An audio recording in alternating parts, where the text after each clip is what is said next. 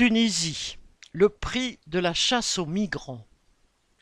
La présidente de la Commission de l'Union européenne, UE, Ursula von der Leyen, s'est rendue à Tunis le 11 juin, apportant son soutien à la politique de la première ministre italienne d'extrême droite, Giorgia Meloni. Prétextant, citation, investir dans la stabilité et la prospérité de la Tunisie, fin de citation, les dirigeants européens venaient proposer leur aide financière contre l'assurance que la Tunisie gardera ses migrants. Un projet d'accord de coopération avait déjà amené Mélanie à Tunis quelques jours plus tôt, mais l'annonce le 9 juin par l'agence Ficht de l'effondrement de la note de la Tunisie a précipité son retour. Il est impératif d'éviter l'effondrement économique et social du pays. Disait il y a deux mois le représentant européen Joseph Borrell.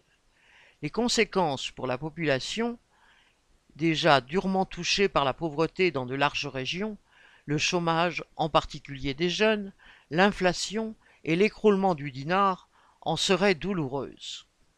Mais sous la surface polissée des déclarations, sous les mots soigneusement choisis pour ne pas froisser les relations européano-tunisiennes, se révèle l'attitude des bourgeoisies du Nord devant l'arrivée de plus en plus nombreuse de pauvres du Sud. En première ligne de barrage se tient en l'occurrence Mélanie, campée sur sa politique anti-migrant tapageuse et soutenue désormais par les responsables de l'UE. Rien d'humanitaire et encore moins d'humain n'a de place dans la démarche. Se souvenant de l'afflux de migrants arrivés sur les côtes de Lampedusa en 2015, à la suite de la guerre civile en Libye, les dirigeants politiques italiens craignent que la crise frappant la population tunisienne n'accélère encore les tentatives de passage de pauvres fuyant la misère ou la guerre au-delà du Sahara.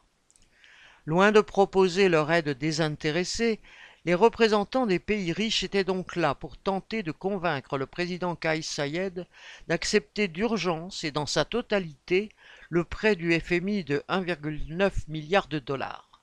Or ce prêt reste suspendu à l'application de mesures contraignantes pour l'économie tunisienne, en vérité pour la population travailleuse.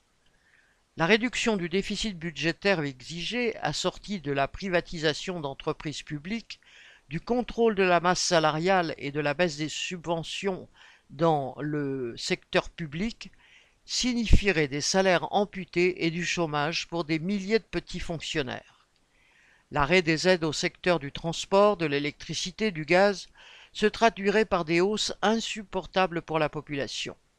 Ainsi, la STEG, électricité et gaz, prévoit respectivement 30% et 15% de hausse des prix. De même, la fin des subventions aux produits alimentaires de base comme les tomates ou le lait, ou aux hydrocarbures, aurait de quoi exacerber la colère.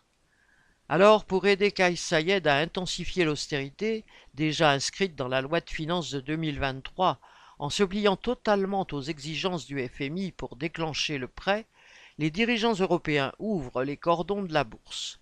900 millions d'euros sont promis au titre de l'assistance financière et même 150 millions d'aides budgétaires immédiates. Et d'ajouter, pour faire bonne mesure, un projet de modernisation de l'accord commercial Tunisie-Europe. Et, avant de partir, quelques projets déjà en cours pour aider le président à sauver la face. Ce dernier cédera-t-il à ces multiples pressions? En visite inopinée à Sfax le 10 juin, il déclarait être, venu pour écouter les préoccupations des citoyens de la région, ajoutant Nous ne tolérerons plus que quiconque sur le sol tunisien soit en proie à un traitement dégradant, humiliant et inhumain. Fin de citation.